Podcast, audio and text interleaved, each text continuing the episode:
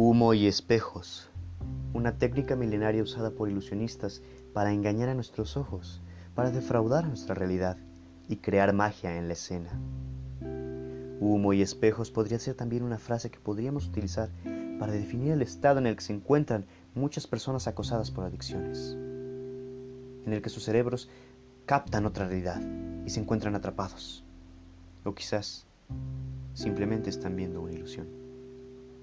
Sean todas y todos bienvenidos. Mi nombre es Manuel Rafael y los invito a acompañarme en este podcast en el que hablaremos sobre las adicciones, sus causas, consecuencias y los diferentes tipos que hay.